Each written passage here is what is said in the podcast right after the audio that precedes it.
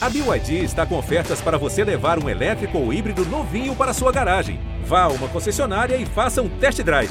BYD, construa seus sonhos.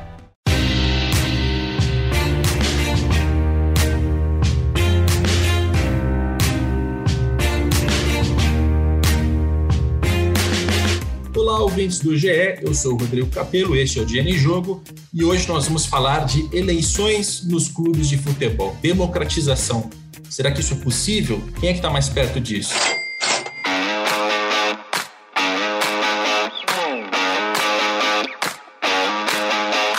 Para este programa, eu tenho dois convidados. Eu vou colocar em ordem alfabética. O primeiro é o Fernando Monfardini. Tudo bem, Fernando? Tô ótimo, Rodrigo. Como é que você está? Advogado capixaba, é, estuda governança e compliance no futebol, também é o autor de um livro sobre o assunto e é o presidente da Comissão de Compliance da OAB, a Ordem dos, dos Advogados do Espírito Santo. E o segundo convidado é o Irlan Simões. Tudo bem, Irlan? Salve, Rodrigo. Salve, Fernando. Salve, ouvinte do Dinheiro Jogo. Muito bem. O Irlan é jornalista, pesquisador do Laboratório de Estudos em Mídia e Esporte da UERJ. É, e o Irlan é um cara muito interessado em democratização, em participação popular. É também organizador de um livro. O livro chama Clube Empresa, assim, né? Clube Empresa, abordagens críticas globais às sociedades anônimas no futebol. O nome Maravilha. do Clube Empresa é para chamar bem a atenção. Né? Maravilha. Aqui nesse caso desse episódio, a gente vai falar muito sobre é, eleições, democratização. É capaz que o Irlan deu uma, uma resvalada em, na parte do clube empresa, até porque já fala de Botafogo, mas o, o, assunto principal realmente é a participação popular nas eleições dos clubes, dos quadros sociais, nas assembleias gerais, daí em diante. Esse é um episódio que a gente vai falar de vários clubes, até porque em 2020 tivemos várias eleições, então a gente vai falar do Botafogo, do Santos, do São Paulo, do Vasco, é, do Corinthians, do Bahia, do Internacional, muitas eleições para a gente comentar. Eu queria, antes até de entrar nos casos concretos, até para o nosso ouvinte já ter uma noção clara do que pensa cada um, é, que vocês fizessem uma introdução sobre democratização, talvez respondendo a seguinte pergunta: é algo possível no clube de futebol ou é uma utopia, uma, uma coisa bonita na, na teoria, mas que não se aplica na prática? Enfim, o que é que vocês pensam sobre democratização Começo de novo por ordem alfabética. Fernando, por favor.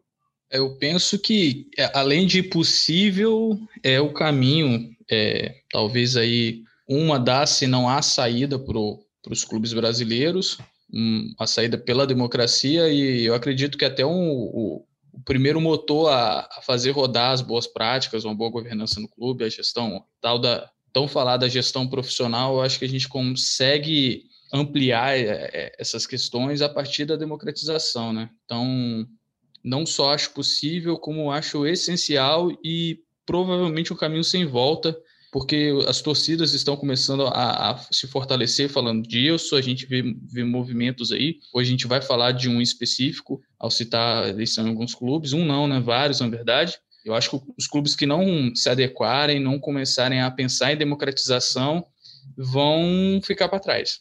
Irlanda, democratização é uma utopia? Não, acho que já é um fato concreto. Né? Acho que, concordando com, com o Fernando, acho que é um ótimo caminho que os clubes têm, talvez o grande caminho que deve ser tomado hoje, né? desencastelar as pessoas que estão à frente dos clubes brasileiros, ou a maioria dos clubes brasileiros, mas já deixando claro, né? não é uma solução mágica também, não é um processo fácil, né? afinal é um processo de amadurecimento cultural indispensável que cada clube deve ter, é, e é feito por pessoas, né? mas sem dúvidas, à medida que você amplia né, os interessados ou os participantes, né, você começa a exigir mais daqueles que estão à frente dos clubes. E óbvio que, como o Fernando deve concordar também comigo perfeitamente, afinal, o estudo dele é sobre isso, né, isso deve vir acompanhado de muitos outros mecanismos. Não é só o voto direto, não é só o voto popular. Uh, um clube democrático não se resume ao voto. É importante frisar isso. Mas sim, para mim é, um, é algo não só possível, como muito importante na, na atualidade. É para tocar essa conversa não só aqui, mas também no, no, Redação Sport TV, onde eu participo e o Irlan também entra com frequência. É, a gente puxa é, números de quantidade de votantes, mas de fato isso é a superfície, é só um indicador de quem já tomou ali os primeiros passos para abrir um pouco mais o quadro social, para arejar a política, para permitir que o torcedor participe. Também vou, vou deixar já a minha, a minha opinião. É, eu acho que os clubes de futebol, da maneira como eles estão organizados hoje, que aliás é a mesma forma como eles são organizados desde, é, desde a fundação, né? São meia dúzia de, de, senhores velhos, de cabelos brancos, desembargador, médico, né? engenheiro, aquela coisa, classe média alta, para não dizer apenas classe alta, e é, as decisões são tomadas apenas por uma patotinha ali de meia dúzia de pessoas. Então, os clubes de futebol, eles são aristocracias, né? Eles são pequenos círculos de nobres que tomam as decisões pelo povo, e aí eu estou fazendo uma comparação com o país, mas é porque a torcida se, se assemelha, né? Uma população de uma nação, inclusive muitos clubes se dizem nações, é, mas de fato as decisões são tomadas por nobres ali, por meia dúzia. E eu acho que isso precisa precisa mudar, porque este sistema, né, que tem seus prós, seus contras, durante muito, muitos momentos do futebol brasileiro houve administrações interessantes, vitoriosas, tudo, tudo, tudo mais, mas, é, é, enfim, é um modelo muito fechado em poucas pessoas, que tem possibilidade de, de conchavos, de eh, corrupção, de manipulação, falta de representatividade. Então, acho que a gente tem que avançar para alguma outra coisa. Pode ser a privatização, que é um assunto para um outro episódio, né, de, de empresa. Eu acho que esse modelo ele também tem seus prós e seus contras. E pode ser a democratização, é, que é o nosso assunto desse episódio aqui. Senhores, vocês querem começar falando de eleições positivas ou eleições negativas? Fernando, o que, que você acha? É aquela, o que, que o pessoal prefere, né? Começar com energia lá embaixo energia lá em cima. Mas é, acho que a gente, se a gente for falar do, do negativo, a gente, a gente pode começar aí até por São Paulo e Vasco, né? E aí a gente vai depois subindo. Tem o Botafogo, que a situação é, é muito, muito negativa no contexto todo, mas ainda assim a eleição é um pouquinho melhor que a, que a, a do Vasco e do São Paulo. Podemos começar no negativo. E o pessoal fica, ué, o pessoal fica até o final para ouvir o positivo, né? É isso aí, vamos começar e sai feliz daqui. é, eu, o que me convenceu foi a ideia da, da moral, né? Da, do espírito. A gente começa com, com notícias ruins e termina bem para mostrar que tem um caminho. Temos um problema, mas temos caminhos. E, e, e você até falou de São Paulo e Vasco. Para mim, o Vasco é o pior disparado, disparado. É, por quê? É muito recorrente o que acontece lá é muito fechado e é muito obscuro. A gente vai ouvir agora um trechinho que é o trecho mais longo de todo esse episódio que a gente vai ouvir, porque é um trecho de uma reportagem que passou no Esporte Espetacular com a descrição do que aconteceu no dia da eleição do Vasco. Olha só. Madrugada de domingo, 8 de novembro. Nas primeiras horas de hoje, foi encerrada a contagem dos votos para presidente do Vasco. O mais votado foi o advogado Luiz Roberto Levenciano, que ficou até o fim da apuração. Mas ele não foi declarado vencedor. O resultado da eleição não foi homologado. Está sob júdice. A eleição virou caso de justiça há muito tempo. Primeiro, uma liminar marcou a eleição de maneira online para o sábado que vem, dia 14. Só que na noite da última sexta-feira, um desembargador do Rio determinou que a eleição fosse ontem exclusivamente por voto presencial. Eu acho que deveria de ser uma eleição mista, votando pela internet e presencial. Sacanagem que fizeram com os idosos.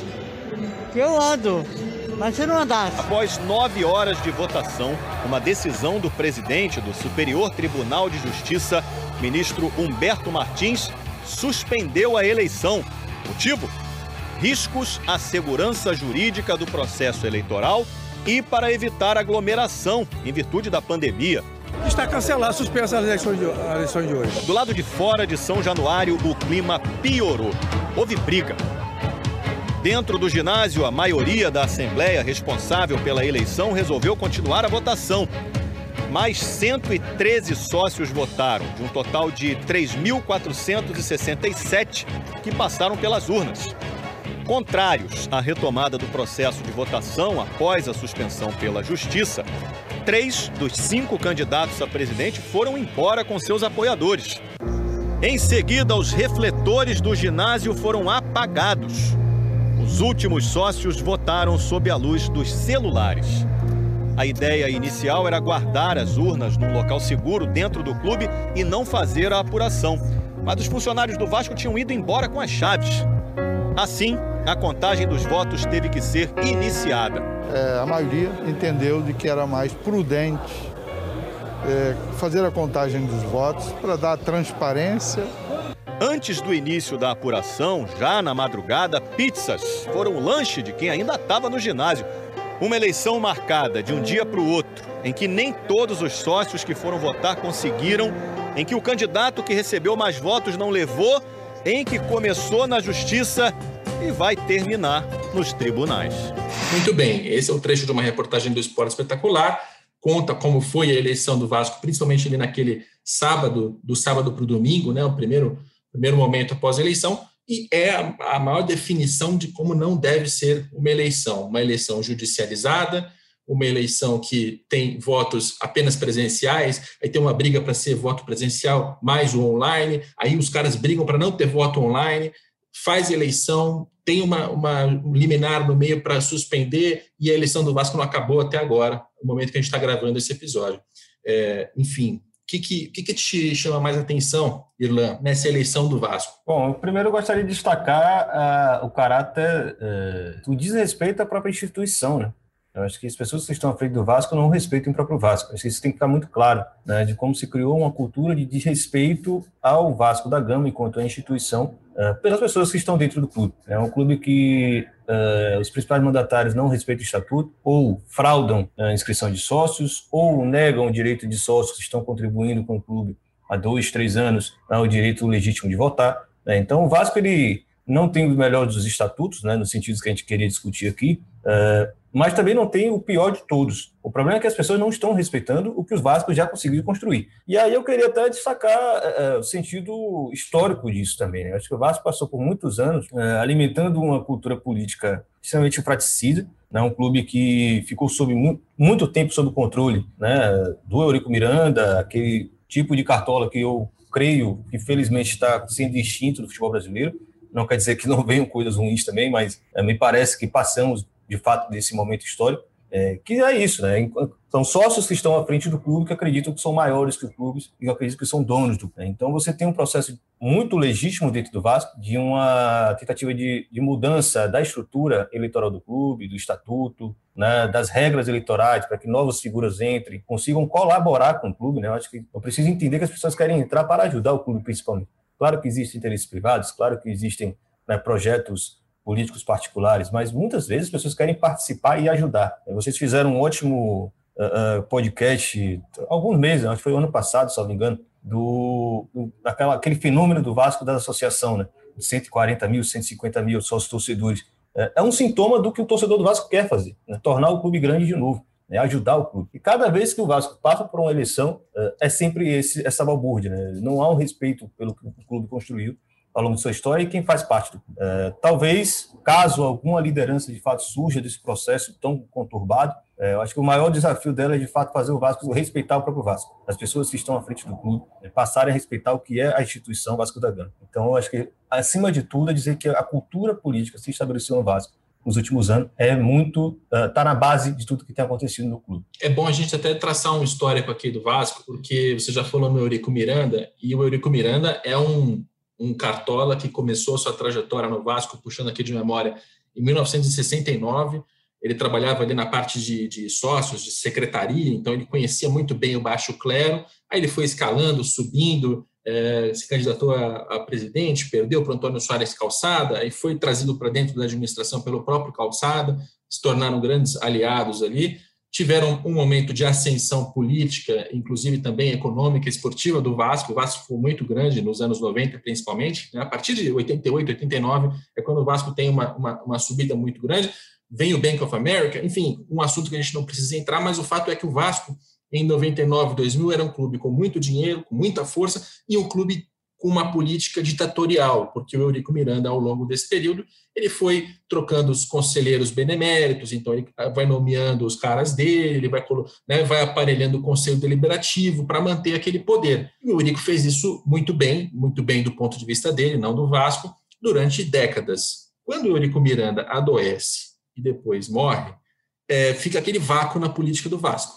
Fica um vácuo e aí começa a fragmentar, você tem uma fragmentação absoluta, você tem vários candidatos que tentam é, se lançar, mas têm dificuldade. Então, o Júlio Brandt é um que já fazia oposição ao Vasco nesses últimos anos, que tenta ter uma cara de jovem, de promissor, de profissional e tal, mas não conseguiu emplacar politicamente. O Alexandre Campelo, atual presidente, tinha feito uma, na, na eleição passada uma, uma aliança com o Júlio Brandt, mas deu um golpe nele porque a eleição ela tem entre aspas dois turnos, porque primeiro a Assembleia Geral vota nas chapas e depois os conselheiros é que vão escolher o presidente. Isso mudou nessa eleição agora. Então, Alexandre Campelo ele, ele se elege com um golpe. Você olha lá, tem o Jorge Salgado, que é um cara da velha guarda. Você tem o Levinciano, que está tentando pegar aquele reduto euriquista. Uma confusão, uma, uma, enorme quantidade de candidatos. Pior, judicializado, né, Fernando? Eu acho que de todas essas, toda essa, essa história, o que prejudica muito mais o Vasco é o fato de toda eleição ter a parte judicial questionando a justiça para questionar, para rever, para refazer, para suspender.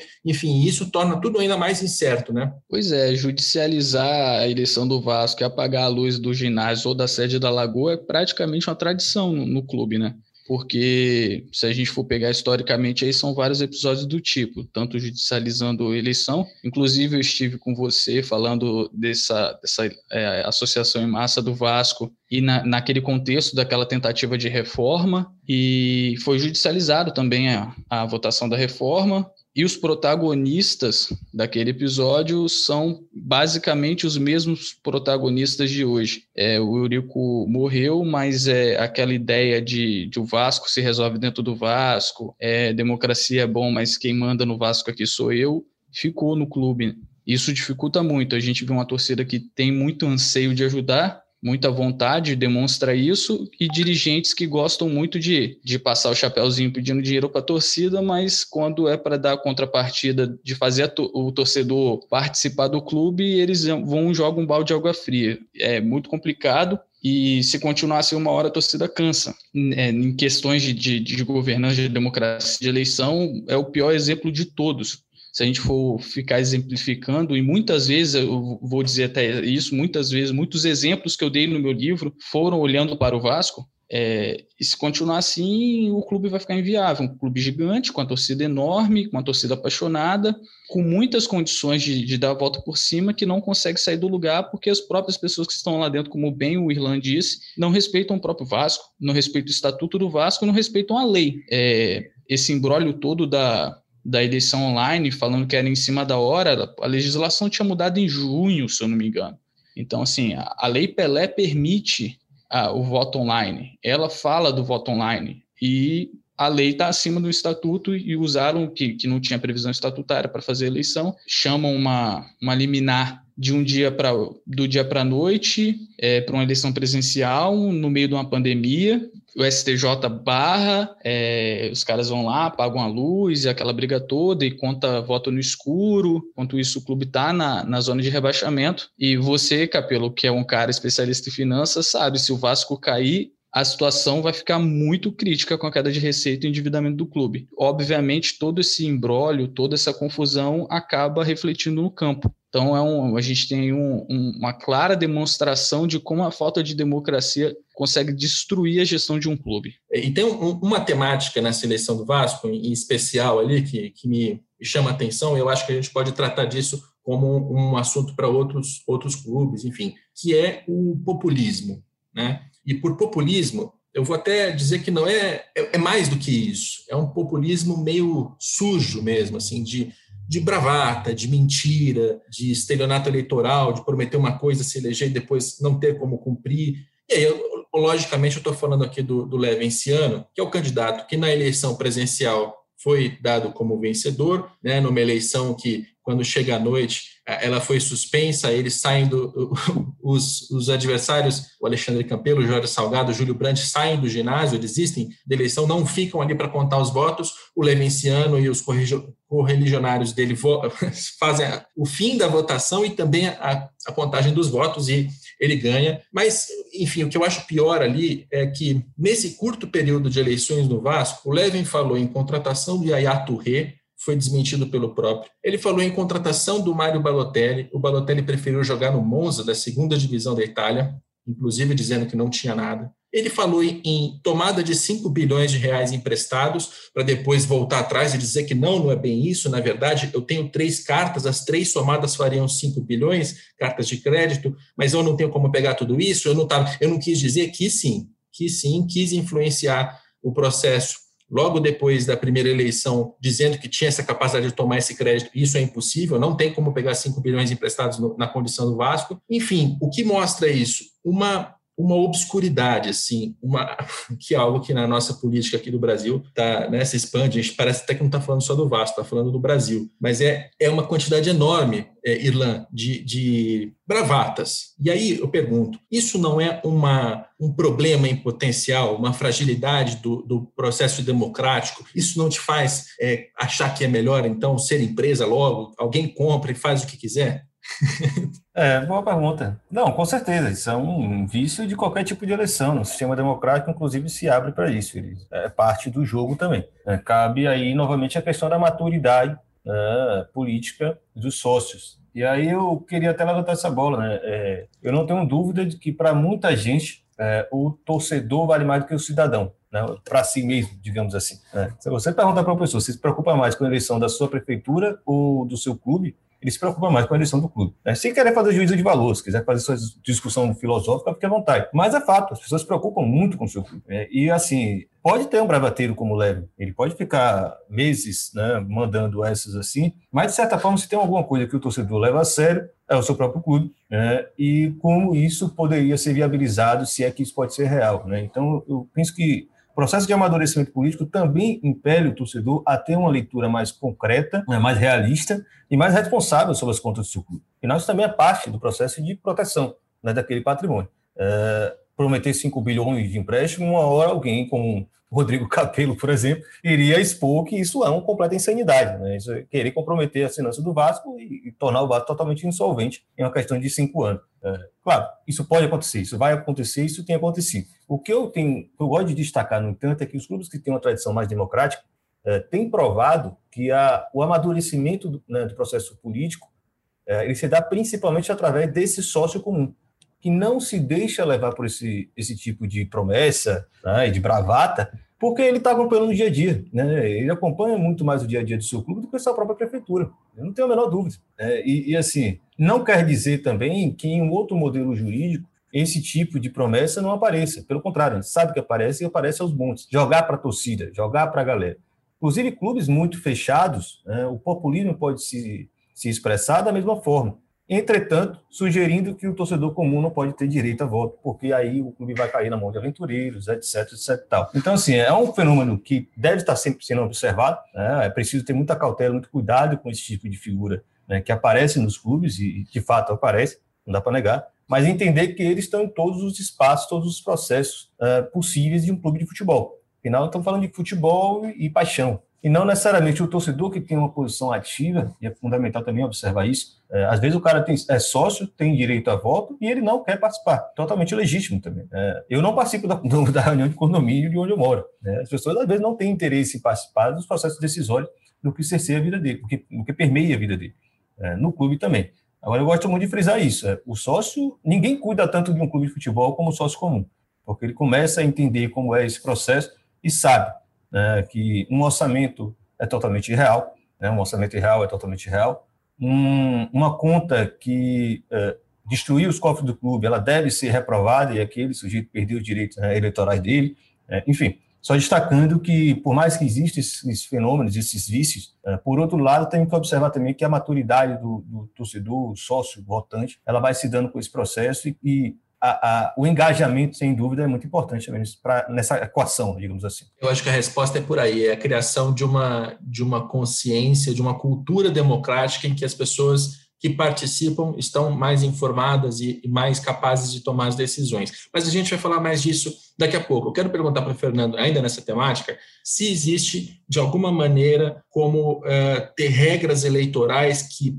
punam, que coíbam, que, né, que que inibam esse tipo de, de promessa, de bobeira. É, a gente tem na nossa eleição de país um tribunal é, superior eleitoral tem ali algumas regras e, coloca, olha, você não pode fazer propaganda de tal maneira, você não pode ter dinheiro ali, você não pode, se você mentir aqui, enfim, é, é, algo até que a gente duvida um pouco como cidadão, mas isso existe. Existe um sistema ali para tentar regrar essa parte eleitoral. No caso de um clube de futebol, você já estudou algum tipo de mecanismo nesse sentido? É possível haver isso ou isso conturbaria ainda mais um processo que já não é fácil? É, tudo depende do modelo que a gente tem, né? Quando a gente tem um modelo fechado como o do Vasco, fica tudo muito mais complicado de, de ser feito. Mas, por exemplo, quando a gente pensa num é, um modelo igual o Bahia, que já está mais maduro, eles já, eles já possuem regras melhores, inclusive uma comissão eleitoral que é composta por diversos membros, é, por mais de um membro de, da, das várias chapas.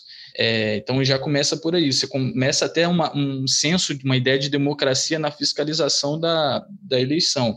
É, e você tem um regimento eleitoral que, que prevê, é, que tenta evitar abuso do poder econômico. Falando ainda do Vasco, o, o Leven, eu vi por aí é, o próprio falando que gastou 900 mil no, no projeto, no projeto de, do estádio. É, então, assim, é completamente surreal, né? Por que, que você gasta tanto dinheiro numa eleição de um clube? Qual, qual o seu interesse por trás disso? Eu não sei o interesse dele, pode ser amor à camisa, não sei, não posso julgar, mas já é abusando da capacidade econômica. A gente sabe muito bem que existem outros candidatos no Vasco que têm tanto ou até mais condições financeiras de fazer uma campanha cara. É, esse é um ponto de, de, um, de, um, controle ali econômico. Outra, outra questão também é a utilização dos dados dos sócios você blindar o clube para a gestão que está tentando ser reeleita, uma gestão que está tentando colocar o próximo candidato dela ali, não utilizar daqueles dados. Também a, a, questão das bravatas, a gente fazendo assim abstratamente é complicado, né? Mas a gente pode, pode ver certa, certas regras, por exemplo, 5 bilhões é completamente surreal, né? Com a realidade de um clube brasileiro. É, então isso pode ser controlado, inclusive, se você tem uma comissão eleitoral ali que é composta por vários membros, e não uma comissão que nasce já dentro de, um, de uma realidade antidemocrática ali, de, um, de uma chapa que é eleita e ela compõe quase todos os poderes do clube, como é o caso do Vasco. Então dá para ser feito sim, é, e novamente, né, como eu falei no começo, a democratização ela é o motor das boas práticas. É só levantar uma questão, Rodrigo. Você levantou bem aí é, como é que em eleições tradicionais, convencionais, é, institucionais, vamos dizer assim, é, a justiça eleitoral serve como um contrapoder né, regulador, digamos assim. É, e nos clubes, muito se fala no Brasil, e aí é bem plural mesmo, a quantidade de pessoas de linhas políticas, ideológicas, digamos assim, que defendem a ideia de associações autônomas, né, independentes. É, entretanto, se você tem sócios, conselheiros, candidatos que levam a eleição do clube à justiça, então você já perdeu um pouco aí essa ideia da autonomia. Né? Se a justiça pode definir como será para nós amanhã ou para o ouvinte na quinta-feira passada, é o, o que de fato será da eleição do Vasco, é, de fato a gente precisa começar a pensar também até que ponto uma justiça eleitoral associativa, né, ou um regimento, eu não sou especialista em direito, obviamente não vou conseguir dar nenhum tipo de sugestão óbvia aqui, mas sem dúvidas é, é preciso ter um, algo mais definido para esse tipo de situação, porque acontece é, tanto em clube muito fechado quanto em clube muito aberto. Né? Acontece em diversas circunstâncias. Sempre vai ter aquele sujeito que não quer se submeter às regras da sua própria associação e vai tentar né, explorar politicamente, porque é uma pessoa influente, porque é uma pessoa que tem poder, a justiça uh, por fora das associações dos clubes. Porque, de fato, você tem os regimentos internos dos clubes, você tem os estatutos, você tem os conselhos, você tem a comissão eleitoral, e muitas vezes nem isso é, é, é respeitado. E quando se joga para a justiça, o TJ do Rio, por exemplo, que vai definir a, a, a, eleição do Vasco mais do que a comissão eleitoral, por exemplo, é, às vezes você não tem um procedimento muito óbvio para você seguir. É algo que vai sair da cabeça de um juiz, um desembargador, que seja. É, só para levantar essa, essa questão, que eu acho que vai, inclusive, entrar nas discussões dos próximos clubes aí que a gente vai levantar. É, o que, o que me incomoda muito ali é que as regras eleitorais, elas não são feitas de uma maneira em que se pensa assim, o que é melhor para o Vasco? O que é mais correto? O que é mais justo? Não, Exatamente. Você, você faz as regras pensando em, peraí, deixa eu fazer aqui uma, uma boca de urna, uma, uma pesquisinha informal para entender onde eu tenho melhores chances de manter o poder com o meu grupo. Ah, se para isso eu preciso excluir as pessoas da votação online, não, aí cria-se todo tipo de pretexto, de desculpa para não fazer uma votação online acontecer. É, e isso é claramente uma desculpa, um pretexto, porque apesar de estarmos em pandemia, que na verdade até é um estímulo para que isso seja feito, vários clubes fizeram é, votação online. O Vasco é, conseguiu fazer depois, mas aí os candidatos já não queriam participar, né? O Levenciano e o Sérgio Frias, que é outro, é, outro descendente ali do euriquismo no Vasco. Então, a, a eleição é feita para manter o poder entre algumas pessoas. E esse, para mim, é o maior problema. Não é pensar na instituição, é pensar em como manter o poder entre os meus. E para não dizer, para não dizer que o Vasco é, é, o único que tem bravata, que tem bobeira na, no processo eleitoral, eu vou lembrar do Corinthians. A gente nem vai aprofundar muito no Corinthians, mas é bom dar uma passada só para lembrar que o presidente eleito ele é o Duílio Monteiro Alves, sucessor do André Sanches, diretor de futebol dele. Mas eu quero chamar a atenção para o segundo colocado, que é o Augusto Melo, Lá na eleição do Corinthians, você tinha também a chapa do Mário Gobi, ex-presidente, com Felipe Isabella, um advogado. São dois caras que formaram um grupo que propõe uma oposição um pouco mais pensante, um pouco mais inteligente.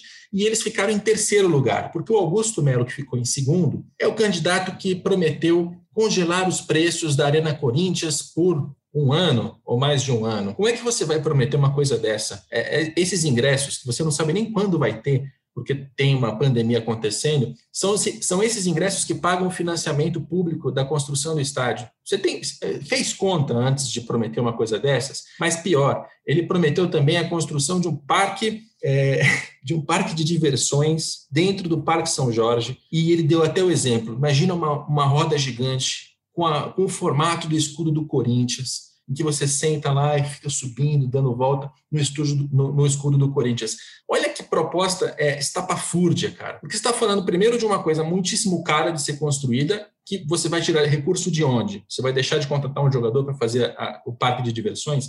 Segundo, que sustentabilidade teria um negócio desse? O, Parque São Jorge ele já é deficitário, como é hoje. Ele já tira do Corinthians, tira do futebol dezenas de milhões de reais. Você ainda vai colocar um parque de diversões no meio para gerar mais custo. E se o parque de diversão fosse um grande negócio, acho que São Paulo não teria é, fechado o Play Center e não, não tivesse o Hop Harry na situação financeira que está. É só procurar nas notícias. Então perceba como esse obscurantismo, né, essas propostas é, esquisitas que são ditas na imprensa para para tentar agradar um, um, reduto eleitoral, elas não fazem o menor sentido. E isso está presente em várias eleições, não é só no Vasco, não é só no Corinthians, temos mais casos assim. Eu vou passar agora para o São Paulo, até vou, como a gente tem tem que passar pelos clubes todos, eu vou, eu vou mais rápido fala, agora. Falar rapidinho que a, a roda gigante está assim, é lado a lado com a, o estádio Caravela, né? Exatamente. E né, ambos né, ideias frutos de clubes que não tem debate com. Assim, é, é, é, a síntese da, da falta de democracia. Como bem o Irlão falou, não é só votar, né? É, tem todo, todo uma série de coisas ali na democracia que falta, tanto ao Corinthians como ao Vasco. E o Corinthians, com a eleição presencial aí, eu vi notícia de um, de um surto de Covid com o pessoal que participou. Então, esse outro problema. Pois é, pois é. Isso com uma eleição que o presidente foi eleito com 1.079 votos, o Augusto Melo teve 934, o Mário Gobi 782. Você soma tudo, você não faz 3, 3 mil votos. E a gente está falando do clube mais popular de São Paulo e do segundo mais popular do país em quantidade de torcedores. Mas, enfim, passando para outro clube aqui de São Paulo, que o, que o, que o Fernando até já apresentou como um exemplo negativo, o próprio São Paulo, que tem é, uma eleição daquelas mais antigas e obsoletas possíveis que não tem nem como você votar direto para presidente. Amanhã, 251 membros do Conselho Deliberativo vão eleger o novo presidente do São Paulo, que terá mandato de três anos a partir do dia 1 de janeiro de 2021. Dois candidatos disputam a eleição, Júlio Casares e Roberto Natel. Casares é amplamente favorito e ele prometeu promover mudanças principalmente no centro de treinamento da Barra Funda, onde fica o departamento de futebol profissional do clube. E é aí que o time pode ser impactado. Raí é a peça-chave para entender. Ele foi fundamental para que Fernando Diniz não fosse demitido. É, Fernando, Irlan, como a reportagem destacou, tem ali uma, uma, uma insegurança em relação a quem vai ser o técnico, quem vai ser o diretor de futebol, porque o São Paulo do Carlos Augusto de Barros e Silva, atual presidente, o Leco, vinha de vários problemas administrativos, financeiros do, do, futebol, mas engatou em 2020 ao líder do campeonato e agora as pessoas que estavam pedindo a demissão do Fernando Diniz não querem mais, quem queria sair da imediata do Raí já se arrependeu, o Júlio Casares entrou numa eleição indireta e diz que vai mudar, mas vai mudar o negócio que está dando certo, deu uma pane geral na cabeça do São Paulino, do torcedor, do jornalista, ninguém mais está entendendo nada. Eu queria que vocês é, falassem, eu queria que a gente aproveitasse esse exemplo do São Paulo, primeiro para falar da, da, da baixa participação da torcida, mas também sobre a parte de planejamento do futebol, né? Porque um desafio muito grande nessa história de democratização, pelo menos para mim, eu não consegui equacionar isso na minha cabeça ainda, é como você faz para ter uma, um processo democrático com alternância, com eleição, com promessa, com projeto, com votação, mas também uma administração que tem que ser profissional, tem que ter profissionais contratados, com planejamento de longo prazo, com estabilidade. Como é que casa essas duas coisas, Irlan? Bom, é, é, eu sempre quando eu vou discutir essa coisa do, do clubes democráticos, né, ou de alternância de poder em clube, é aquela coisa. Quando for pensar nisso, é, sempre comece pensando nas más, não nas boas. Porque quando o clube está muito bem, obviamente todo mundo pensa que o ideal é que né, as coisas continuem como estão. Mas pensar também quando o clube está mal e você não tem a possibilidade de alterar né, as circunstâncias internas,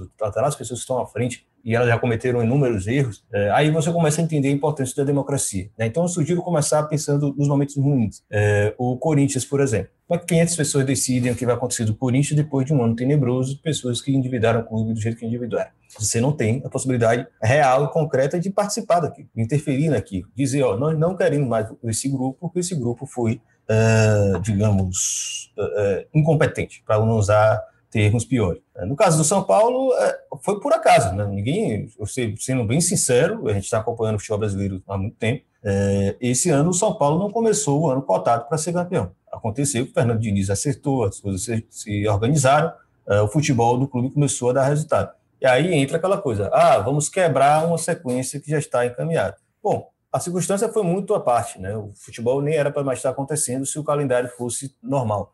Entretanto, há quantos anos os torcedores de São Paulo não estão escrevendo no Twitter hashtag Fora Leco? Quanto tempo não está acontecendo isso? De, é, protesto da Independente na porta do Morumbi. Né? Então, é pensar sempre pelo lado né, da mudança para o bem, e não da mudança para o mal. É, aí entra novamente amadurecimento e responsabilidade de quem entrou. É, vai tirar a Raiz só porque ele era da gestão adversária? Né? Vai tirar Fernando Diniz só porque ele foi um treinador entrou? Não, acho que o clube ele tem muito assunto para tratar. O futebol é, por mais que seja o carro-chefe, mas apenas um dele, é, e dá para fazer muito trabalho independente do trem estar ali né, correndo no trilho uh, por causa do futebol. Inclusive, o foco do São Paulo nesse momento é garantir todas as condições uh, perfeitas de funcionamento para ganhar esse título, que não ganha muito tempo. E não quer dizer, por exemplo, que ele não precisa pensar uma solução para os custos do Morumbi, que ele não precisa pensar né, no futuro como será o sócio torcedor do São Paulo, que ele não pode pensar uma reforma estatutária para 500 pessoas novamente, ou menos, né, 300 e pouco, é, é, não definam o, o, futuro do São Paulo, que a estrutura política do clube também seja renovada, seja arejada, é, represente de fato o que é o São Paulo Futebol Clube. Então, muito assunto ele precisa se dedicar e eu acho que ele pode se dedicar deixando o futebol quietinho ali no canto até que esse campeonato acabe. Né? É bem relativo que o futebol será atrapalhado por causa de uma eleição de clube. Muitas vezes a gente tem visto que nem, não necessariamente isso, a não ser e haja intervenção realmente irresponsável de quem foi eleito. É, aqui tem uma, um exemplo diferente, né? É, é mais comum pegar um clube que está tido como um fracasso e que tem, passa por um processo eleitoral do que o contrário. E, e, e é curioso no caso do São Paulo, porque até seis meses atrás, qualquer um diria que não, é um fracasso, fora leco, tudo aquilo que a gente vê na, nas redes sociais e na imprensa há meses, há anos, na verdade. E agora, como está na liderança do Campeonato Brasileiro, fica, fica, volta Leco. Eu já vi piada. Andar. Hashtag volta Leco. Fernando, tem, tem alguma, alguma resposta, tem algum modelo, tem algum mecanismo que se possa colocar na governança do clube para que o desempenho do departamento de futebol e das outras partes da administração não seja tão impactado por uma eleição, por chegar alguém que quer trocar todo mundo só porque quer trocar todo mundo? É, buscar uma blindagem, né? A gente, eu, eu bato muito na tecla da gente começar a pensar em, em responsabilidades, em competências, né? É, a gente eu pegar até um exemplo do Grêmio, o Grêmio ele consegue manter ali um, uma, uma parte executiva dele com mais facilidade. Eu acho que isso é um bom exemplo a se dar. É, o, o, clube ter esse viés, que é a parte política é uma situação, mas existe uma parte executiva que tem que ser blindado. O futebol hoje é executivo. É, e, e, responsabilizar também o dirigente por isso, né? A gente está falando agora do, do, São Paulo, que está conseguindo aí uma série de vitórias, está muito bem no campeonato, mas não estava. Mas vale lembrar que mesmo estando bem, esse, esse elenco é caro.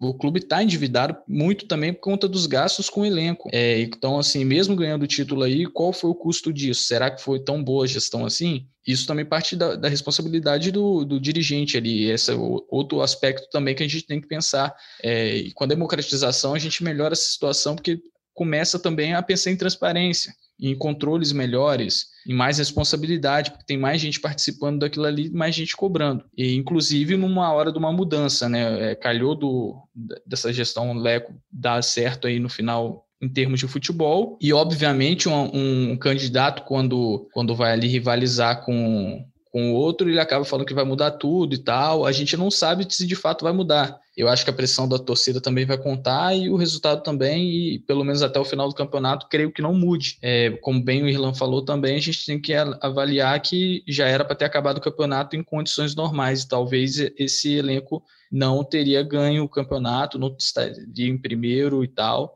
é, não teria ficado em primeiro durante o campeonato. De qualquer forma, a gente tem que pensar na governança mais do que do que a parte política, né? Também blindar o clube de forma executiva. É, esse, é, esse é um desafio bastante grande. Você que ouviu, o nosso ouvinte, a reportagem da, do Globo Esporte, aquela reportagem que foi feita exatamente antes da eleição, e você não sabe o resultado ou não lembra, Júlio Casares foi eleito presidente numa eleição em que ele teve 155 votos contra 78 votos do Roberto Natel, um voto em branco. Por que tão pouco voto? Porque a eleição do São Paulo, você tem ali, de novo, entre aspas, dois turnos. Primeiro você elege as chapas, depois as chapas elegem o presidente, junto de outros conselheiros vitalícios. É, e este é um, um assunto também que eu queria que vocês falassem: o conselheiro vitalício, que tem no São Paulo, tem no Vasco, tem vários, vários clubes do país, são, são poucos aqueles que já abdicaram dessa figura, que é aquele cara que se associou, o avô dele se associou em 1939 e o pai depois levava no Morumbi e agora ele é o neto, ele é o sobrinho tal, e ele vai ficando, e, ele, e aquela coisa não, não areja, né? não, não, não abre espaço para alternância, para oxigenação, para pessoas novas, não. São apenas as mesmas pessoas, e aí, num processo eleitoral, fica até mais fácil de manipular isso, né? Porque se você faz a sua moral ali com 50, 100 conselheiros é, desses, desses que ficam mais tempo, sejam vitalícios ou aqueles que se, se elegem sistematicamente, é mais fácil você manter é, 40, 50, 100 pessoas dentro de, uma, de um círculo de, de influência do que se você tivesse que influenciar 40, 50 mil pessoas, né, Ilan? É, eu, inclusive, só destacar que o próprio Casares, ele ele não entra nessa equação que você falou, mas entra por outro lado, porque ele não é necessariamente uma família tradicional do São Paulo, mas ele ingressa no São Paulo como uh, alguém convidado para cuidar de um setor específico do clube, me, me fugiu a memória, desculpa, uh, e acaba entrando no clube de fato, né, como sócio, etc., e fica lá por vez. Uh, pelo que eu lembro, que eu li, não, não tem muito tempo, mas a cabeça anda muito cheia de dados, é, mas foi nos anos 90, ele é convidado para entrar no clube, e aí continua, participa de algumas gestões, e agora como sócio, depois como conselheiro, e aí vai galgando esses degraus aí que são necessários. E aí você levantou uma parte muito interessante, é, vitalícios, natos, estatutários, é, conselho dos beneméritos, conselho de não sei o quê, conselho de não sei o que lá, são sempre técnicas diferentes de uh, conservar o poder. É sempre importante observar isso. De clube para clube sempre vai variar né, a regra eleitoral, uh, como aceder é, ao direito político de um sócio, quem pode votar, quem não pode votar, ou quem vota para ter alguém representando para depois escolher de fato o presidente.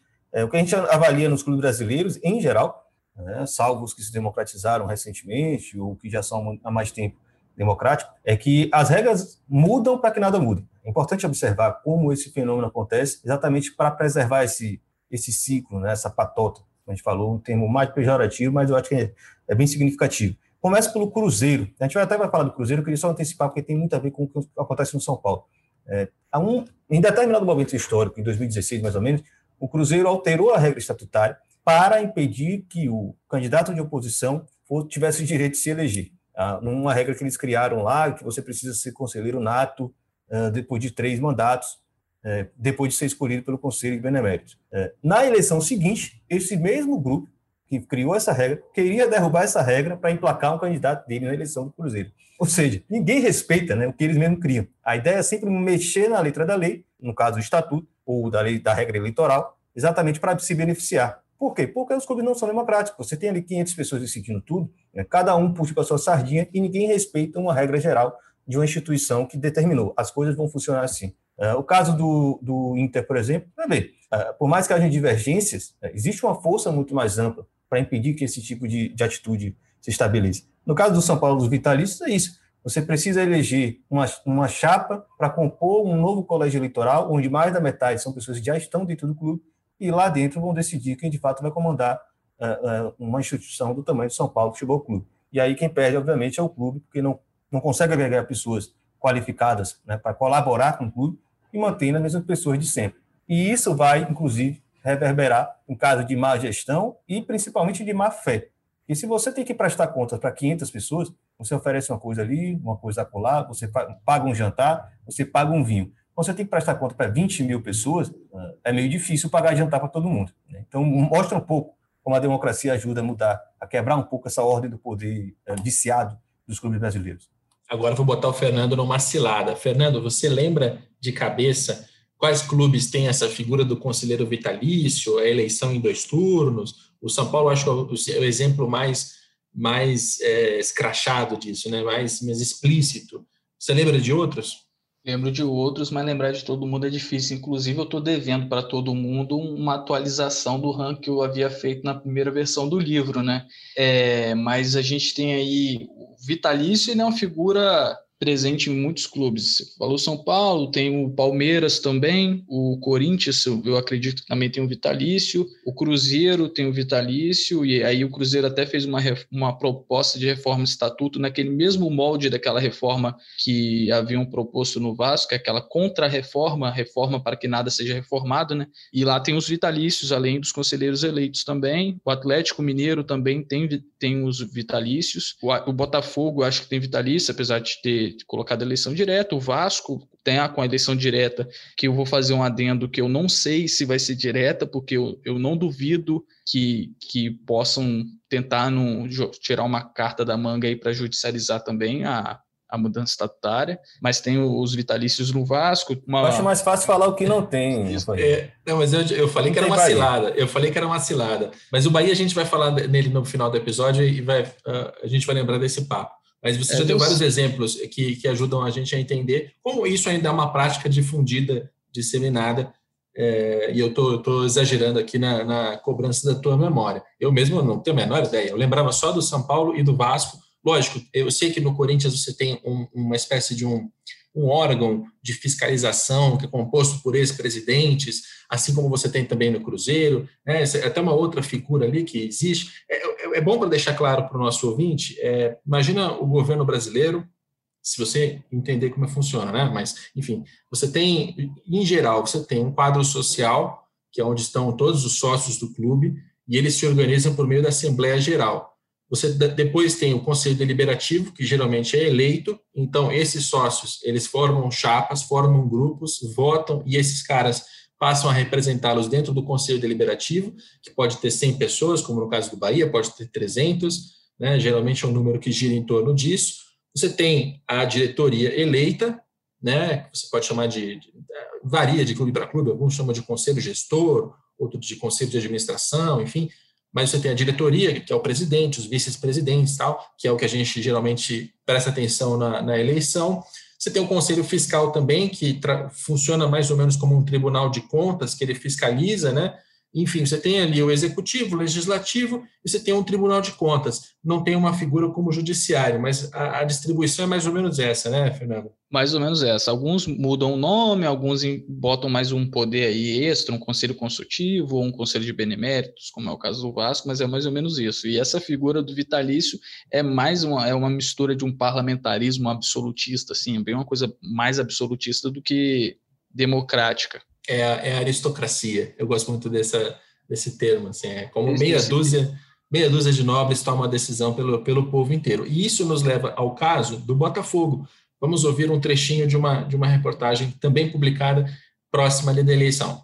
Muito bem, aqui a gente tem a eleição do Durcésio Melo, né, novo presidente, substitui o Nelson Mufarrege, e é um presidente que já chega no clube dizendo, olha, precisa vender, precisa ir para a SA, precisa dar um jeito. Ele mesmo fala nessa fala nessa, eu fui redundante agora, mas ele mesmo diz nesta fala que você acabou de ouvir que pensa em vender 51% do clube para uma empresa é, estrangeira, os outros 49% podem ser vendidos para quaisquer botafoguenses, e diferente dos últimos planos, ele pretende vender isso, inclusive, para cotas muito pequenas, para que qualquer botafoguense possa comprar. Mas, enfim, é um caso de um clube que é uma associação civil sem fins lucrativos, está é, falida, por causa desses conselheiros, desses sócios, das pessoas que, por ação ou omissão, deixaram o Botafogo chegar no ponto que ele chegou. E aí, na hora de tomar decisão, olha, tudo bem, o caminho é vender. O caminho é, é né, que é, de, de fato é isso: é você abrir uma empresa, passar o futebol e essa empresa vai ser de um terceiro. Pode ser um estrangeiro, pode ser um sheik árabe, um, um, um, bilionário, um bilionário, zilionário, sei lá, chinês, ou pode ser um grupo de, de investidores local aqui, que tenha o, o, Carlos Augusto Montenegro, mais os amigos, pode ser qualquer uma dessas possibilidades. E essa decisão é tomada por alguém que foi eleito com 477 votos. É muito pouco, né, Irlan? É muito pouco que é, essa decisão, que é tão importante para o futuro da instituição, que movimenta milhões de pessoas, seja tomada por tão pouca gente. Não quer dizer que a gente vai abrir uma assembleia, o Botafogo vai abrir uma assembleia com 20 mil pessoas que vão levantar a mão para dizer sim ou não. Mas quer dizer que é, em um sistema mais democrático, mais pessoas poderiam compor comissões, né, etapas de estudo, de, de elaboração de um, um, projeto mais bem elaborado uh, e livre de interesses particulares. Eu acho que isso é o mais importante. E, por exemplo, um, uma, um, uma arena caravela, se, na estrutura que o Vasco tem hoje, ela pode ser aprovada por pouquíssimas pessoas, né, sem passar por nenhum tipo de instância que de fato vai estudar, avaliar, né, aprimorar e etc. No caso de um SA do Botafogo, o grande risco é esse também. Quem serão as pessoas capazes de interferir nesse processo, sendo que é um processo assim, um, é quase um caminho sem volta. Né? O Botafogo vai de vez ou não vai. Retomar, retornar nesse caminho é quase impossível, né? onde a gente tem conhecimento, a experiência ao redor do mundo. Não vou entrar muito nesse debate, porque é muito longo, ainda mais aqui em dinheiro em jogo. É melhor a gente ter uma cuidado com esse debate, né, né Capi? Não, imagina. A, e, gente, volta, a gente volta para falar de SA no outro dia. É que vamos falar, se, mas... se, a gente, se a gente esticar SA, a gente não chega nos bons exemplos. Exatamente, vamos falar de bons exemplos. Mas só queria só destacar no caso do Botafogo, que eu acho que tem um elemento aí que é a cara do futebol no Rio. É, eu moro no Rio de Janeiro, boa parte de vocês sabem, e aqui tem uma característica muito curiosa nos clubes, principalmente os clubes da Zona Sul, né? O, Flamengo, Fluminense e Botafogo. Foram clubes muito antigos, que tinham uma estrutura uh, bem razoável, como assim vários outros clubes na região também têm. Entretanto, o futebol fez esses clubes ganharem outro patamar, uh, de dimensão de popularidade, de importância social, etc. Mas eles ainda têm esses clubes sociais. É, e aqui no Rio, uh, é comum um torcedor do Flamengo ser sócio do clube das Laranjeiras, do Fluminense. É comum um torcedor do Botafogo, que mora na Gávea, ou ali né, na região da Lagoa, ser sócio do clube do Flamengo. Isso não é um tabu aqui.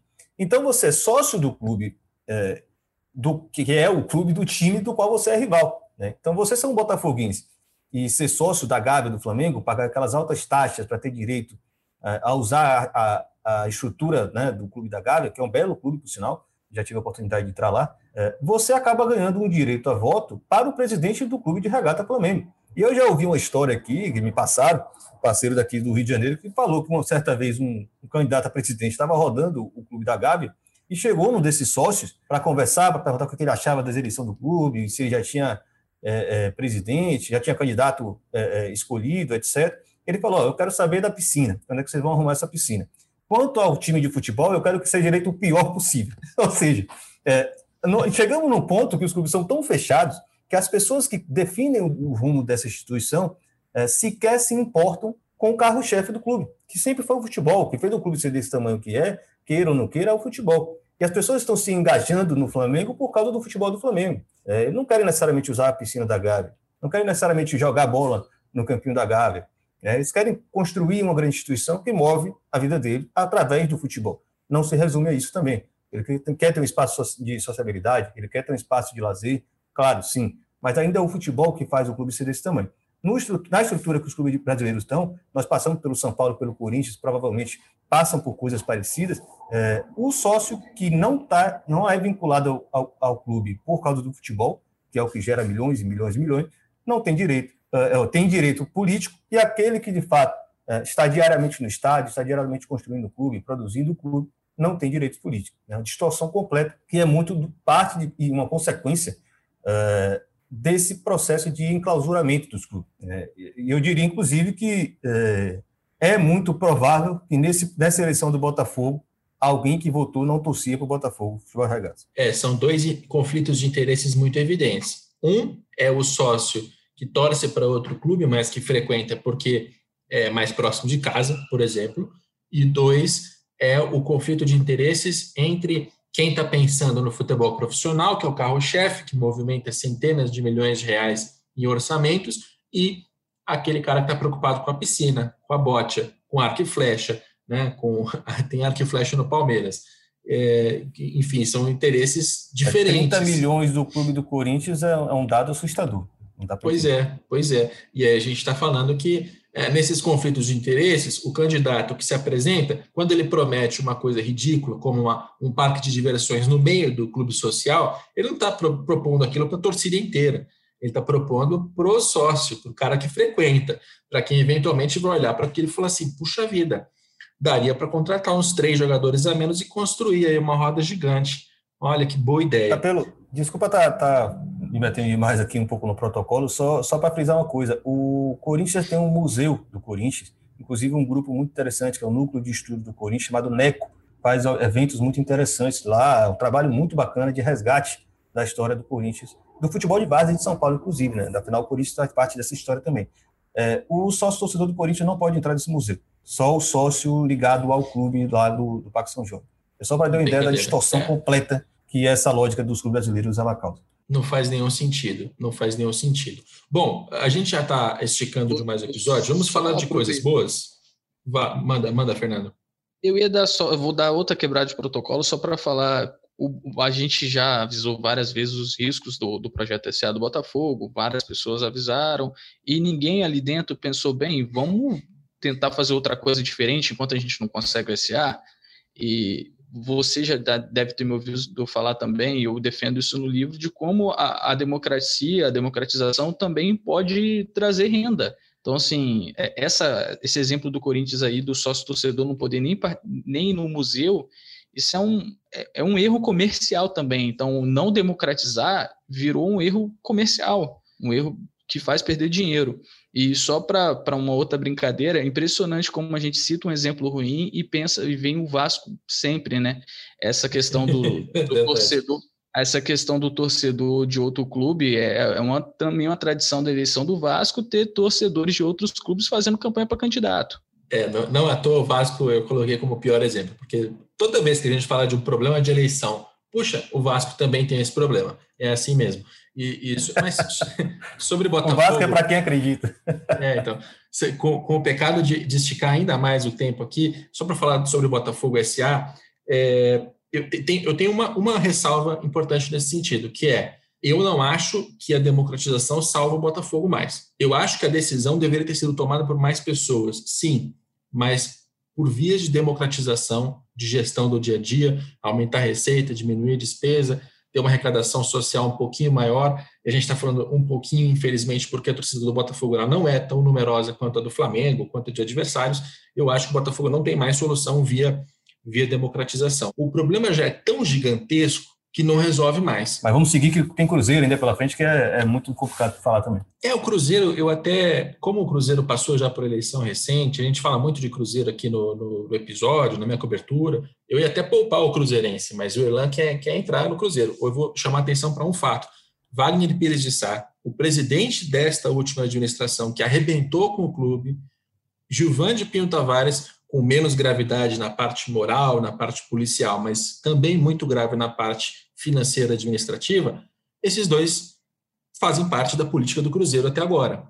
Eles estão lá, inclusive no, no conselho de beneméritos, vitalícios, tomando decisões, participando do processo, né? E todos aqueles conselheiros que eram remunerados, que recebiam dinheiro é, do clube, o dinheiro do torcedor que entrava lá para financiar o futebol, para fazer a coisa funcionar, ia para o bolso desses conselheiros, Quantos foram expulsos até agora? É, pois é, eles continuam a participar do sistema político. Então, é, manda, aí, manda aí o que você quer dizer sobre Cruzeiro, Ilan, mas eu queria lembrar que, é, é, de fato, assim, é um clube que ele foi sequestrado, esse, essa diretoria que, que acabou com o Cruzeiro, ela sequestrou por meio do, do processo eleitoral, que mostra como tem uma vulnerabilidade ali, e ela continua lá, porque depois que os caras se agarram no poder, eles não soltam mais.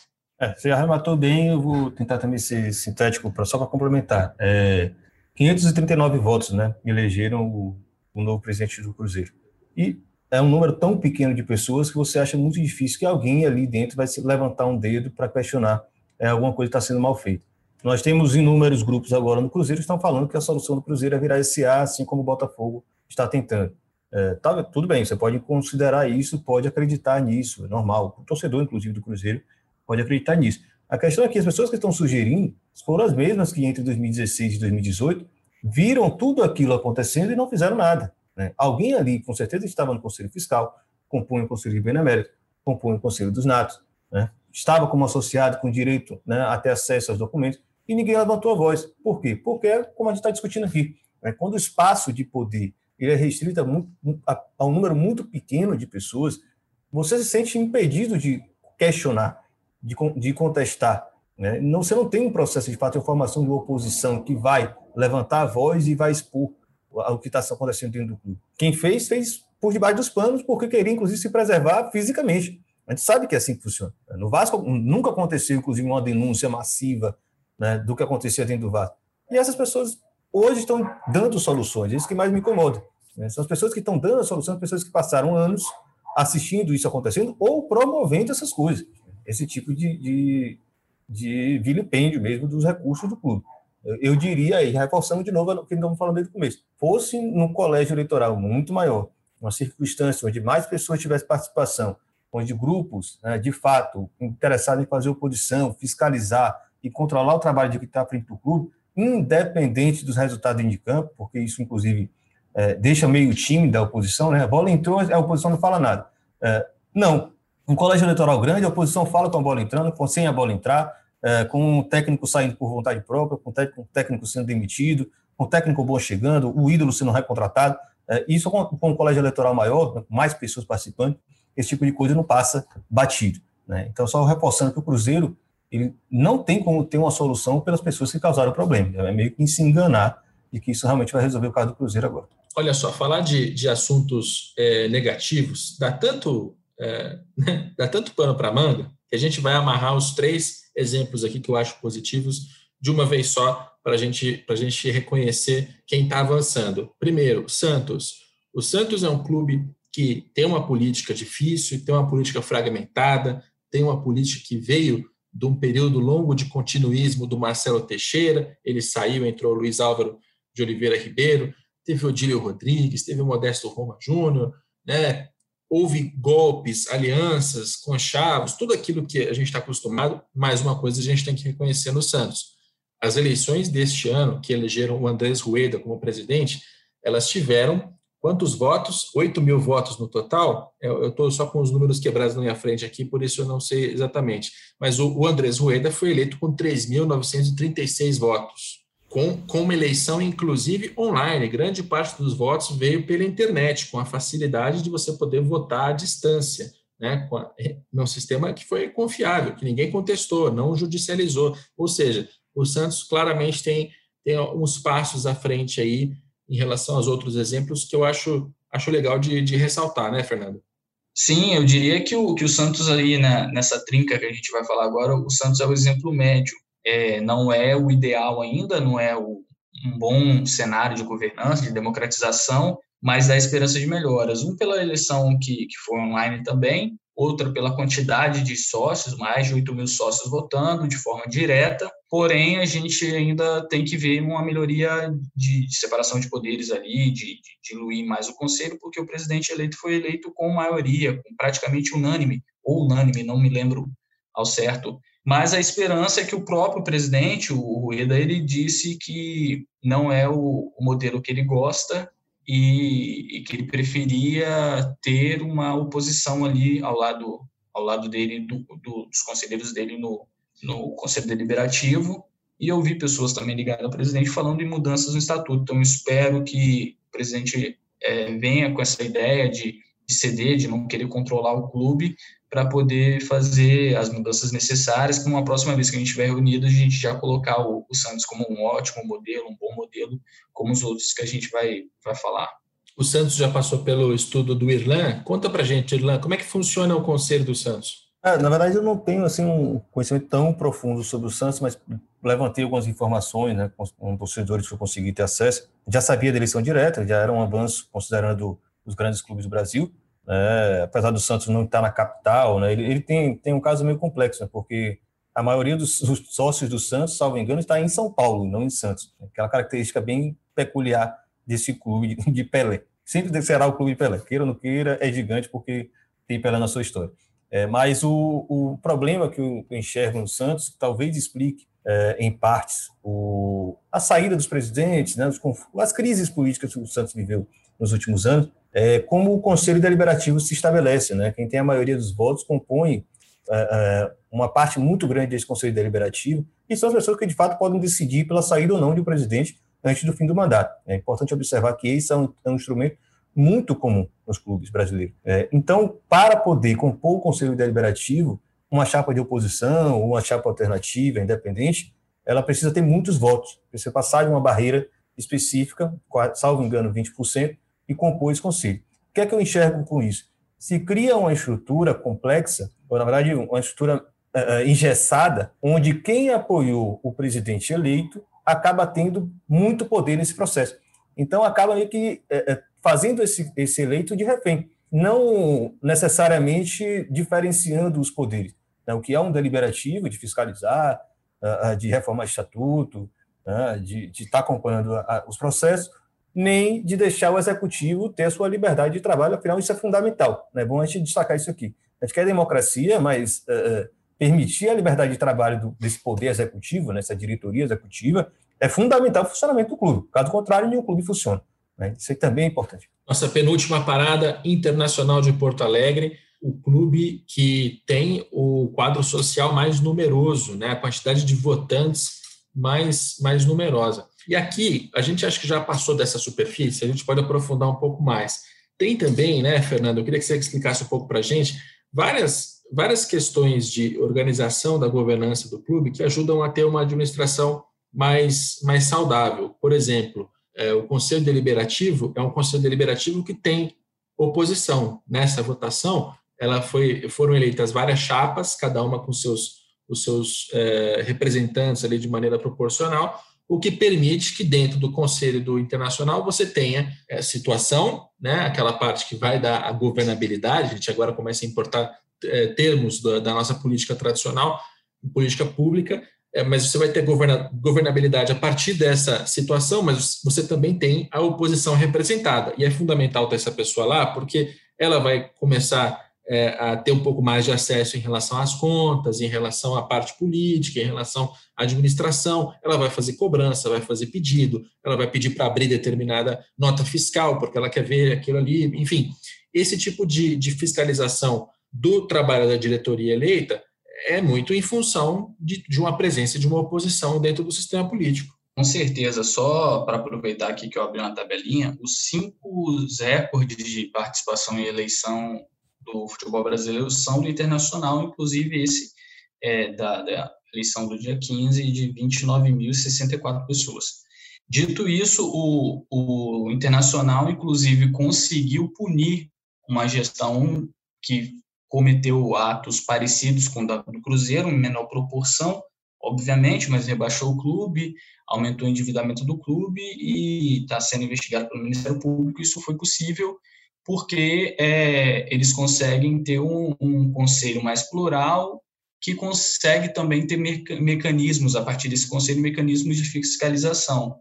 E aí é, conseguiram fiscalizar, não conseguiram efetivamente fiscalizar e impedir o rebaixamento, mas conseguiram investigar a gestão, obter provas e excluí-los do, do quadro social, deixar inelegível, é, e entregaram, inclusive, o relatório ao Ministério Público. Isso só porque, o, como a gente falou, né, não é só votar é, para presidente, né? O, a gente pensa também na questão do, dos conselhos e também dos controles. Quando você consegue separar o controle da gestão eleita para ter um controle mais, mais técnico, um controle mais participativo e também ter uma oposição ali no conselho, você permite que aquilo seja fiscalizado e também, em caso de, de não conseguir impedir totalmente, é, você conseguir ao menos investigar e, e punir.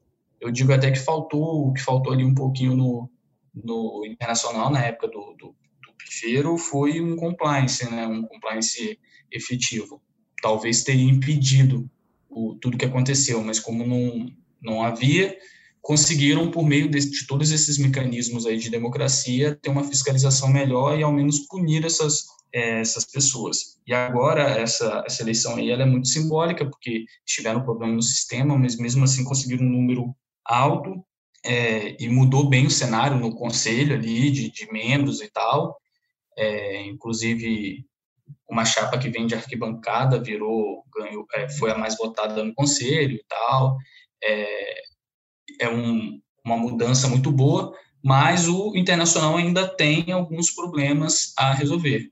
O primeiro é que ele tem uma espécie de eleição indireta também. É diferente das outras, né, que elege as duas chapas que vão para o conselho para o conselho escolher, mas é uma trava que as chapas são votadas dentro do conselho e as duas mais votadas pelo conselho vão para o que eles chamam de pátio, para serem eleitas pelos sócios. Eu, eu acho que esse modelo também não é o ideal, e há também uma, uma espécie de uma cláusula de barreira, que eu não lembro de quanto que é, mas existe uma cláusula de barreira no, na eleição do conselho que não dá proporcionalidade total para os eleitos. Se você não romper a cláusula, creio eu, de 15%, você não faz nenhum conselheiro. Só a partir de 15% você coloca lá dentro é, isso também eu acho que tem que mudar é, para ser um, já um, um case melhor de, de, democracia, a gente já falar de um patamar é, superior. Mais um detalhe nessa eleição é que as cadeiras do Conselho Deliberativo elas são renovadas é, 50% nessa eleição, 50% na próxima. O, o que, que isso significa? Que a administração o mandato da administração do clube é intercalado com o mandato do conselheiro delibera, deliberativo. Então, você tem, é, imagina o seguinte, o presidente eleito agora, o Alexandre Barcelos, ele entra com um conselho deliberativo. Na metade da gestão dele, vai ter uma outra eleição e metade desse, desse conselho vai trocar, vai entrar gente nova. É, você tem familiaridade com isso, Fernando, do, do porquê que se faz dessa maneira? Do que eu entendi até hoje é porque você é, com essa alternância de conselheiros, você estimula justamente que as pessoas cheguem com as cabeças frescas para fazer as, os, as cobranças necessárias, para fazer o acompanhamento. Muito bem lembrado, Rodrigo, esqueci de mencionar isso. É, eu acho que o intuito ali é desvincular um pouco politicamente a, a, a gestão do conselho, né? Você consegue vir com uma outra, uma outra leva de conselheiros inclusive para medir também, né? Se for um, uma gestão que está precisando de, um, de, uma investigação maior, a torcida, por ser um clube já que tem uma quantidade grande de, de votantes, ela consegue botar pessoas ali para fiscalizar. É, o intuito, acho que o grande intuito foi esse, melhorar o, o próprio controle do clube também. É, eu até esse caso assim da forma que o internacional faz é bem é, peculiar, particular e eu acho interessante mas eu até falo da, de fazer isso com o conselho fiscal. Você tem um conselho fiscal que pega é, uma parte da, da, gestão de um presidente e uma parte da gestão do outro, justamente para você desvincular a, a, fiscalização ali da gestão, você deixar mais, mais independente e autônomo. Deixa eu só livrar a sua cara rapidinho aqui, Rodrigo, antes que o torcedor gremista apareça no seu podcast reclamando que você é colorado. porque a, a tabela aqui dos recordes né, de eleição que o Fernando falou, ela, eu recebi ela também, um amigo em comum, ela está um pouco desatualizada, ela, ela faltou inserir a eleição, a última eleição do Grêmio em 2019 para conselho, é, que teve 17.402 votos. Só colocando isso, que aí entraria ali na terceira maior eleição do, da história do futebol brasileiro. Livrar a minha cara, não, livrar a cara do Fernando, que trouxe é, o ranking. Eu ia falar, você ia livrar a minha cara, você livrou a minha cara dessa daí, muito obrigado. Eu, já, eu, so, eu sofri pressão em casa, que eu também tenho uns amigos gremistas, né? e os amigos colorados. Então eu fico bem com todo mundo aí. Só para aproveitar, então, para livrar mais a minha cara um pouco, o modelo do Grêmio também é muito bom. A gente não está comentando porque não teve eleição, mas é um ótimo modelo, Grêmio. É, quem dera se a gente tivesse mais, mais uma meia hora, mas esse episódio já está prolongado. Vamos fechar com o Bahia, que é tido como o clube mais democrático do país, não por acaso. É, tem uma, uma recuperação política, econômica, administrativa notável desde 2013, quando, quando finalmente aconteceu a intervenção judicial para tirar o clube das mãos dos aristocratas anteriores, e aí é, agora a gente está num estágio de, de, de amadurecimento do Bahia, que para mim é muito claro. Primeiro, transparência. É um clube que tem um portal com tudo publicado. Tudo, tudo, tudo, tudo. tudo. Assim, não falta nada você encontra os balancetes, os orçamentos, o acompanhamento, o balanço anual, putz, tudo que você precisa da parte financeira está lá exposto. Você tem dirigentes mais jovens, com, a, com, a, com discursos mais, mais modernos, mais de vanguarda, estão testando coisas novas, sócio digital.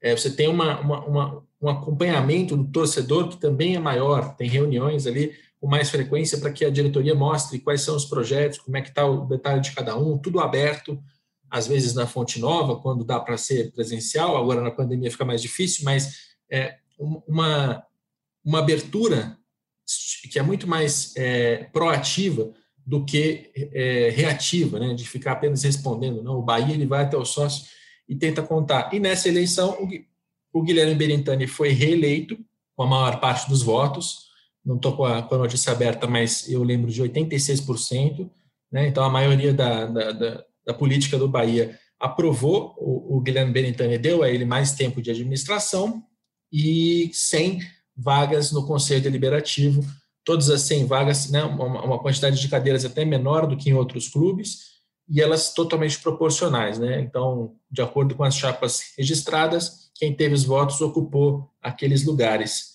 Irlan, vou te dar o, o, privilégio de começar falando do Bahia, até porque é tua, tua casa, né? Teu, teu habitat. Salvador é baiano. Mas é, é... Ah. não, eu sou, eu sou muito suspeito para falar bem do Bahia, mas sou muito suspeito para falar mal, porque quem me acompanha é, desde 2013 eu produzo textos falando ó, o que está acontecendo no Bahia é um exemplo para muito clube do Brasil. É, então eu posso dizer que eu previ o que aconteceria no, no Bahia mesmo sendo, né, todo mundo sabe, nunca escondi isso, é, torcedor, sócio do Vitória. É, Vitória não conseguiu amadurecer esse processo democrático como o Bahia fez, claro, inclusive por causa dos ataques que esse processo sofreu. É, e eu diria que essa eleição, não só pela, pelo número, né, pelo, pelos mais de 11, quase 12 mil votos, ela foi muito significativa, porque ela foi uma espécie de uh, grande manifesto coletivo dos sócios do Bahia, apesar de suas imensas diferenças, de legitimar uma gestão que foi correta dentro dos princípios que a torcida escolheu, do tipo, vai ser um clube democrático, vai ser um, clube transparente, vai ser um clube responsável, vai ser um clube que vai prestar conta, do tipo, prestar conta para o torcedor, para o torcedor. Né? O, uh, o Guilherme Beritani, uh, ele pode sofrer muitas críticas, mas ele nunca desrespeitou a instituição Esporte Clube Bahia. Eu acho que a eleição massiva dele, uh, apesar dos resultados no campo não estarem tão bons, é importante frisar isso, é, foi uma prova de que o torcedor do Bahia deu assim, bom, confiamos em você ainda para seguir fazendo o Bahia crescer é, nessas circunstâncias que nós escolhemos.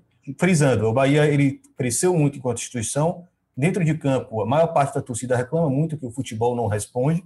É, eu, como torcedor rival, digo que é a melhor fase do Bahia na sua história, apesar de não ganhar Copa do Nordeste, não bater nas, nas fases finais da Copa do Brasil, mas é, basta olhar para os anos 2000, né, quando era ainda a dinastia lá dos Guimarães. Lembrando, os Guimarães eles se perpetuaram no poder no Bahia através de uma sociedade anônima, né? um investimento do Banco Opportunity, processo bem complexo. A gente vai resumir aqui por causa do tempo do programa. Mas é, dentro de campo, o Bahia está na sua melhor fase, mais estável em muitas décadas. Né? Não caiu para a Série B, tem quatro anos, está disputando sim títulos, apesar de não conquistar taças, né? perdeu a Copa do Nordeste umas duas vezes na final, mas, uh, independente disso, a votação do clube, novamente, não foi contaminada pelo que acontece no time.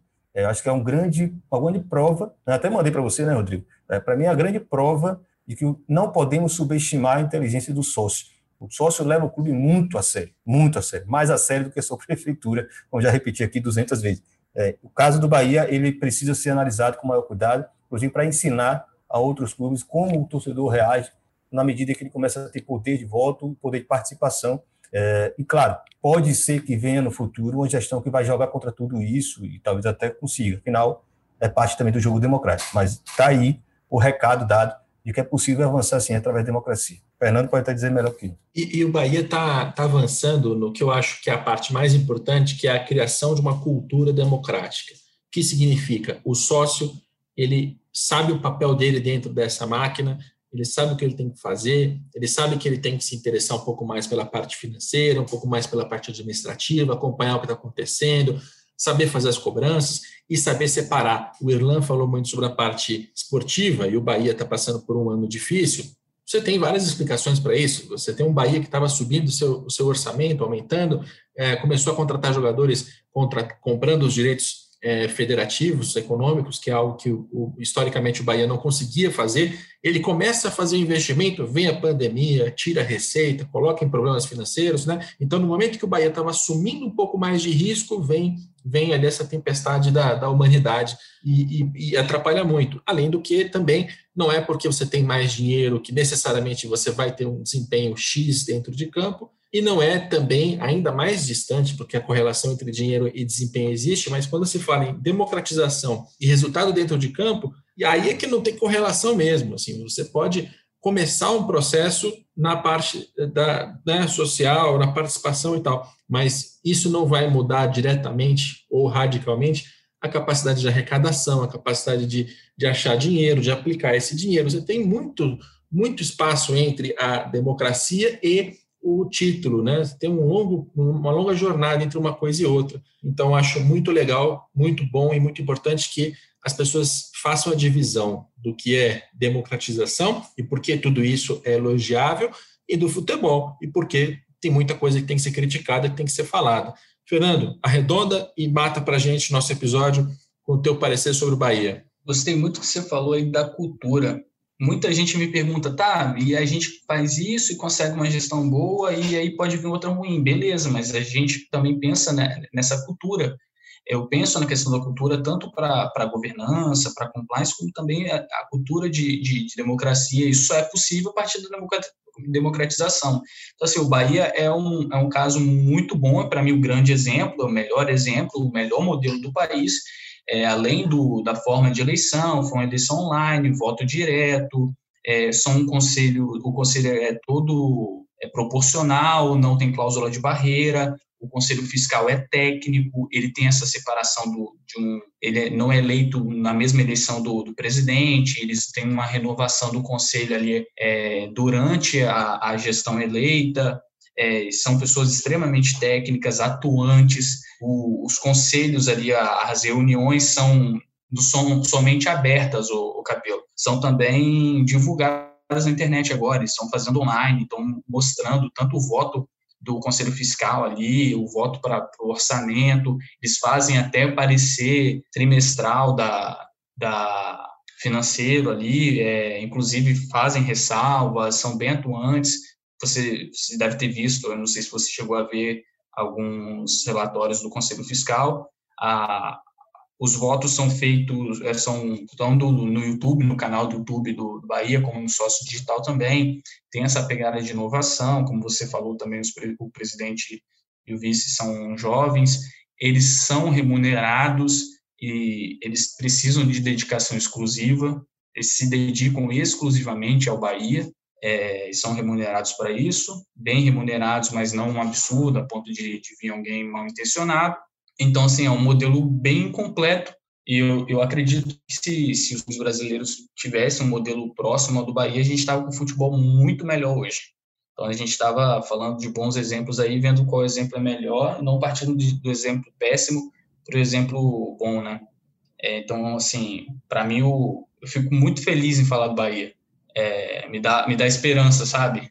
É, parece que a gente não está numa pregação no deserto, que a gente está falando de um bom modelo. Quando você no começo abriu perguntando se é possível democratização nos clubes, sim, é possível. Bahia está aí para provar isso. O Internacional também está na pegada boa. o Grêmio está aí, o Santos espero que, que entre nesse rol de, de bons exemplos dos clubes. E para não alongar muito, né, a gente já falou para caramba dos maus exemplos, e vamos encerrar aí com o Bahia, falando que eu espero que os clubes parem, olhem o exemplo do Bahia e tentem aplicar dentro da sua realidade no, nos seus clubes aí. E espero que no próximo podcast a gente esteja com, com mais bons exemplos aí, com a, entrando com a energia melhor. Tomara, realmente dá, dá esperança, porque é um clube que vinha de muita dívida, vinha de uma de uma continuidade de vários, de poucos dirigentes, na verdade, ele estava numa situação muito difícil. Não, não é que estava fácil. Ele estava realmente numa tá situação tá pagando, muito difícil. Né? E está pagando por isso Inclusive, até hoje. Está é. Tá pagando a dívida até hoje. Uma parte da, da, da falta de, de, capacidade de investimento que tem que pagar a dívida da, daqueles problemas todos com a SA e tal, e da, dessa aristocracia. E a intervenção judicial do Bahia é, é bem emblemática, é, é a chave de virada Inclusive, acho que tem clube que está implorando para tomar uma intervenção e não toma ainda. Não vou falar o nome, deixa a charada, acho que não precisa falar quem é, mas, enfim. É, você quer terminar com o Vasco de novo, né? Essa peça nem. Não, eu vou, ter, eu vou deixar o Bahia de novo, porque eu prometi terminar com a energia lá em cima, né? Então, legal, não vamos precisar de intervenção, não. Vamos fazer o que o Bahia fez e o futebol vai melhor. E eu vou tentar fazer um esforço também para para vir um novo ranking aí de, de bons e, exemplo, e maus exemplos. É, e com, aí, eu quero só terminar, então, já que eu vou terminar com Bahia, lembrar um, um caso com você. Você fez um ranking de, de transparência dos clubes, e aí o, o Bahia não tirou 10. A, não tirou a, a 10, prática é. normal, a prática normal, né, que a gente tem dos bravateiros das antigas, no, que não são tão das antigas assim nos clubes, era te fazer aquela boa e velha o Capelo é do eixo, o Capelo é, é anti-Bahia, mas não, os caras falam, realmente, a gente não tirou o 10, agora a gente vai consertar e vai fazer o que, o que precisa ser feito para melhorar, e foram lá e melhoraram. Isso é um, um, um, exemplo muito, muito claro da maturidade que o Bahia está, está fazendo na sua gestão. É, nesse ano de 2020, na publicação ali da série sobre finanças, antes de começar as análises individuais, eu fiz um ranking de transparência e confiabilidade com 10 itens objetivos para dizer, olha, tem isso, tem aquilo, publicou, não publicou, tem, tem algum tipo de apontamento da auditoria, e o Bahia, né, nesses 10 itens, nove deram a resposta desejada, e um faltou. Aí, logo que publiquei, me ligou o, o Vitor Ferraz, vice-presidente, falando, Capelo, eu não estou reclamando, eu não, não vim aqui para te cobrar, eu vim aqui para saber por que a gente não pegou 10. Aí eu falei, olha, é porque num, um item que eu coloquei era de ter uma apresentação didática para o torcedor abrir o balanço e conseguir entender, porque muitas vezes o cara ele só vai conseguir entender depois que eu publico lá um texto, desmiuçando, fazendo gráfico. Alguns clubes colocaram relatórios para fazer uma introdução para facilitar o entendimento. Eu botei isso como um, um critério e o Bahia não tinha. Ele até mostrou ali, tentou me convencer, não tinha. Beleza, vamos, vamos mexer nisso questão de semanas, o Bahia fez lá a sua, ele refez o seu, o seu balanço para ter uma introdução, para ter uma explicação, e é, nesse, nesse ano que vai abrir agora, 2021, com os mesmos 10 critérios, o Bahia teria tirado 10. Poderia ter feito uma nota oficial para dizer que não, o jornalista de São Paulo e tal, mas eles ligaram, entenderam e foram atrás para melhorar. Acho que no fim das contas eu contribuí um pouquinho, graças à boa vontade deles, e o torcedor vai ter uma vida um pouco mais fácil nesse processo de democracia, porque esse sistema está funcionando. administração bem intencionada, um jornalismo que faz uma coisa séria e cobra, e, enfim, o torcedor vai ser, vai ser beneficiado. Este episódio ficou muito além do que eu esperava. É, em conteúdo, não, porque eu já é, eu sabia que vocês iam me entregar todo esse conteúdo legal, mas em tempo, passou muito do tempo. Então, para você que está ouvindo a gente até aqui, que não desligou, que chegou até aqui, manda na, na rede social um, um oi para mim, para o Irlan, porque o Irlan vai te mandar um chocolate. Tu concorda com a promessa aqui, Irlan? Tá lá, pronto, combinado. Ou um livro, né? Depois a gente conversa. Pode ser um livro também. Está em fim de ano. Marquem o Irlan, que, que ele premia você por chegar até aqui no podcast. Obrigado, Irlan, pra, pela participação.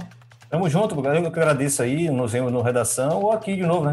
Tem alguns assuntos aí para conversar. Maravilha. E, Obrigado, pessoal, Fernando. qualquer coisa, arroba Irlan Simões, né, no Twitter. Tamo junto. É isso aí, é isso aí. Obrigado, Fernando. Muito obrigado, Capelo. Sempre bom falar com você. Sempre bom também falar aí com meu amigo Irlan. E a gente se vê, já eu não vou, não participo do redação, mas a gente se vê aqui de novo, ou no Twitter lá, em alguma das discussões, e fazer igual Irlan, arroba Fernando Monfar. Quem quiser bater um papo comigo lá também, ou me cornetar, fique à vontade. É, e também falar aí o compliancenofutebol.com é o site que eu posto alguns textos no blog e tem um livro lá também. Maravilha.